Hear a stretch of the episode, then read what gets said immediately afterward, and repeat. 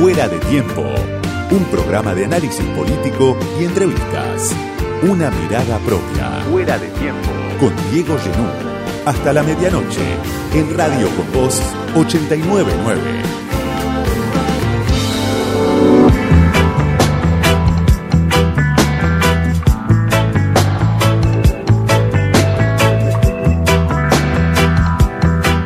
Arranca julio, quedan nada más que 40 días para las primarias abiertas, obligatorias y simultáneas. Va decantando el escenario electoral. Un escenario cerrado, con candidatos que en la mayoría de los casos parecen cortados por la misma tijera, hijos de un consenso de época, los candidatos que ofrece la política en la Argentina en este 2023, de una época de restricciones, de una época de frustraciones, de una época de descreimiento, de hartazgo. La candidatura de Sergio Massa, de la que hablábamos la semana pasada en este espacio, obviamente provocó un cimbronazo en el frente oficialista, porque pocos la esperaban, aunque más era el elefante en el bazar. Pero además, la candidatura de Massa hizo sistema en una oferta electoral que se restringe, como decía, más que otras veces, más que en otros turnos electorales. Y termina de conformar un mapa.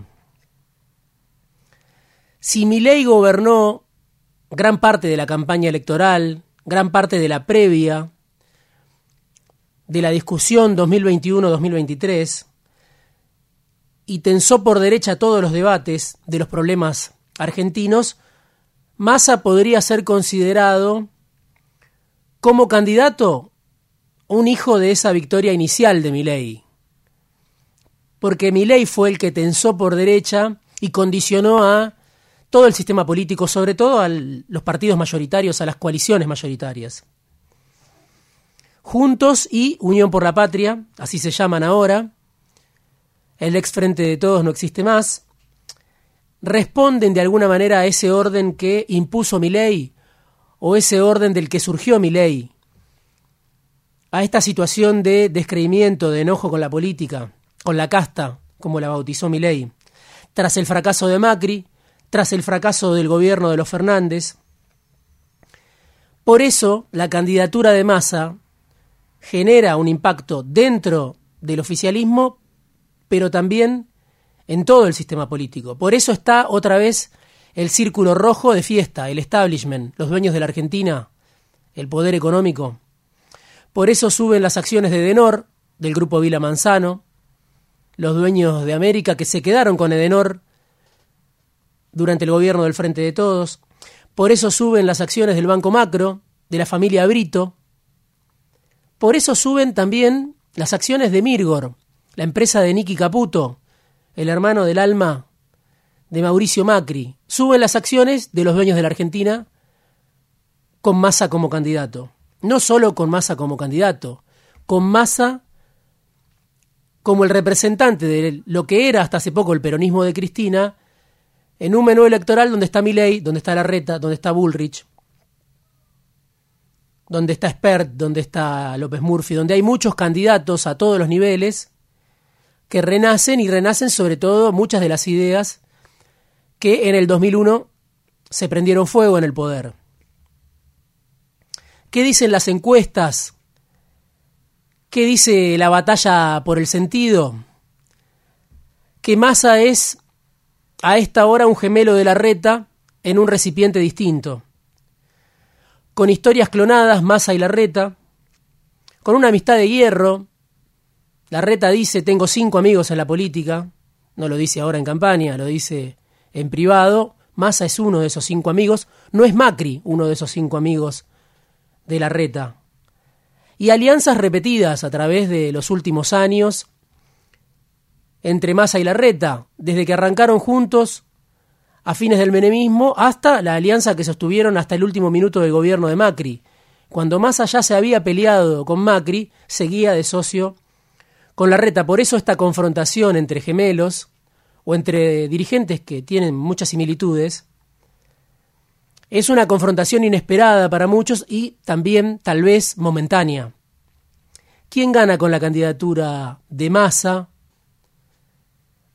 Es una de las preguntas que está flotando. Gana el establishment, como decía, ganan los dueños de las empresas que tienen intereses en sectores estratégicos y son, en muchos casos, tradicionales sponsors de masa porque Massa les da garantías que, dicen ellos, ni la reta ni Bullrich le pueden dar hoy a los dueños de la Argentina. Promete, seduce, le compran lo que vende en lo más alto del poder. ¿Y quién más gana con la candidatura de Massa? Patricia Bullrich. La candidata opuesta a Massa en este menú acotado. Menú electoral acotado del que venimos hablando, donde el centro no se distingue de la derecha, donde el centro se corrió y se corrió tanto hasta quedar en una punta, donde no hay centro. ley en realidad tendría que ser el reverso de masa, pero también se parecen bastante o tienen vasos comunicantes según lo que ahora dicen algunos candidatos que eran de ley y dicen o denuncian o hablan de que respondían a Massa o Massa les pedía lugares o Massa asignaba lugares en el espacio de Milei. Eso también provoca entre el frente antiperonista, entre el frente antikirchnerista, una caída de Milei y una alza de Bullrich que parece estar creciendo. Veía encuestas en provincia de Buenos Aires donde Bullrich ya hace rato que superó a la reta como candidata presidencial. Más que lo superó, va camino a duplicarlo en provincia de Buenos Aires según una encuesta que, que miraba. ¿Y con qué gana Bullrich? Obviamente con, con el discurso de la mano dura y con emparentar a Massa con esa clase política que puede estar de un lado u otro de la polarización. Larreta, Morales, Schiaretti, Urtubey, Bocio, Pichetto, son Massa, dice Bullrich, y con eso crece. Cuando Milei cae, sobre todo en estas elecciones provinciales donde no compite Milei sino sus candidatos, crece el voto en blanco, que es otro de los fenómenos o uno de los fenómenos que se ven en estas elecciones provinciales. Leía una nota de David Cayón en Infobae. En las últimas horas, el voto en blanco creció en 8 de las 12 provincias que tuvieron elecciones en las últimas semanas en Tierra del Fuego, en Río Negro, en Jujuy, pero sobre todo en Tierra del Fuego, donde el voto en blanco fue la segunda fuerza, 21% del total de los votos emitidos. Cuatro años antes había sido el 7%, ahora es el 21% el voto en blanco en Tierra del Fuego, donde también se duplicó fue en Jujuy. En Río Negro se multiplicó por 6 el voto en blanco. Y además, un dato que algunos analistas dicen todavía es más preocupante, la caída en los niveles de participación electoral. En 10 de las 12 provincias donde se votó para elegir gobernador, cayó la cantidad de gente que estaba habilitada para votar, figuraba en el padrón y no se presentó a votar. Eso es un grado de apatía mayor que el de voto en blanco, ni siquiera ir, porque se supone nada de lo que ofrece este menú electoral le puede resolver los problemas a una sociedad que lleva varios años viendo cómo cae el salario real, el poder adquisitivo, cómo la plata no alcanza, cómo los pesos duran cada vez menos. Datos de la semana pasada del INDEC, creció la desigualdad en la Argentina en el primer trimestre del año.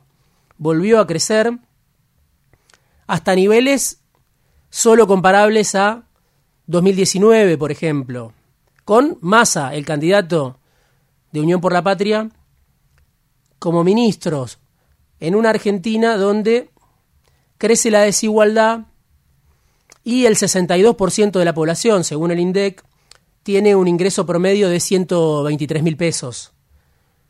Muy por debajo de la canasta básica que está en 217 mil pesos, casi el doble.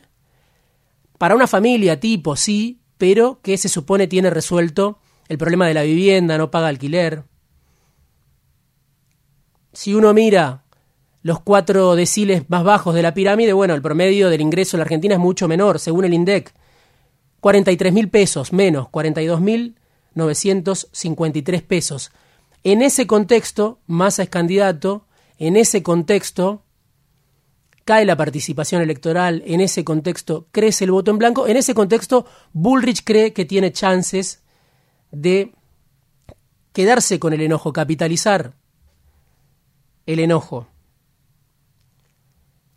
Además vimos últimamente tres resultados. Así como ganan los oficialismos, vimos que pierden también los oficialismos en eh, provincias donde parecían imbatibles, Neuquén, San Luis y San Juan.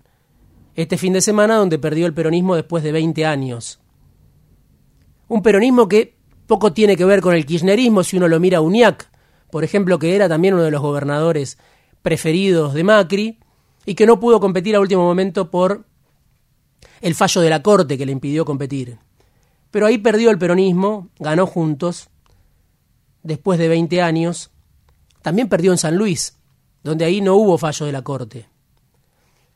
Y en Córdoba, este peronismo, este cordobesismo, esta experiencia singular también del peronismo, no perdió, pero resultó un triunfador mucho más ajustado de lo que se esperaba. Ahí está la esperanza de Bullrich, eso es lo que dice la gente de Bullrich, que hay un rechazo otra vez en la Argentina contra toda forma de peronismo, como pasó en 2017, por ejemplo, donde el peronismo perdió en Santa Cruz, perdió en San Luis, perdió en Córdoba, perdió en muchos lugares.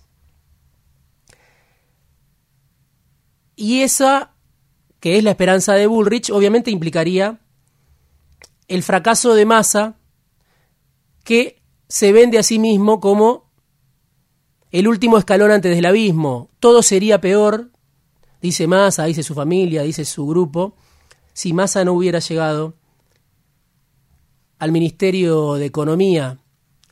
Habrá que ver si esto que marcan las encuestas se confirma o no. Que Bullrich y que Massa son los candidatos que más chances tienen de ir a un balotaje en la Argentina. En la Argentina de un menú electoral muy restringido, donde el centro parece que no existe. Separados al nacer, además, Bullrich y Massa. Se va a hablar seguramente de, sus recorridos y, como ellos pretenden, llegan al balotaje y no hay una sorpresa, si no hay nadie que gane en primera vuelta. Bullrich nacida en una familia de la oligarquía argentina. Massa en una familia de clase media del conurbano norte, con un padre empresario, pyme, pero lejos de haber nacido en cuna de oro. Bullrich, joven militante de del peronismo revolucionario, entre fines de los 70, principios de los 80, y Massa con una educación política inicial en la UCD, en el partido de Álvaro Alzogaray, en el antecedente más potente del PRO. No estuvo dos meses, Massa llegó a ser vicepresidente de la Juventud Liberal Bonaerense, estuvo seis años, ahí se formó, criado en una faula particular, porque había algunos liberales democráticos, pero también había algunos que habían sido funcionarios de la última dictadura militar que estaban en esa UCD. Y en el libro que escribí sobre Massa doy algunos nombres de dinosaurios con los cuales Massa se crió, aunque ahora no lo recuerde. Bullrich que se fue del peronismo y no volvió más, que deambuló por todo el arco político, no le quedó sello por visitar, hasta que al lado de Macri, Bullrich parece haber recuperado su verdadera identidad. Una línea recta entre De la Rúa y Macri, una candidata que hace campaña con la mano dura, que siente orgullo por haber actuado como actuó en el caso de Santiago Maldonado, en la muerte de Rafael Nahuel, y más al revés de Bullrich, que dio el salto al peronismo y no se fue más. Estuvo con Barrio Nuevo, con Camaño, con Palito, con Dualde, con Kirchner. Y solo también intentó la avenida del medio, pero nunca más abandonó el peronismo, una identidad que a Massa le permite la plasticidad necesaria para ir y venir una y mil veces de una punta a la otra del mapa, del mapa político, pero estar siempre en el poder. Bullrich, la de la mano dura que conoce al peronismo y ahora se ofrece como el antídoto más eficaz. Dice hay que plantar una identidad fuerte para pelear, enfrentar, combatir al peronismo. Y Massa es el que, como presunto líder del peronismo que viene, cautiva a los empresarios que ven en él la posibilidad de cumplir ese sueño húmedo, un peronismo del orden, a medida del poder.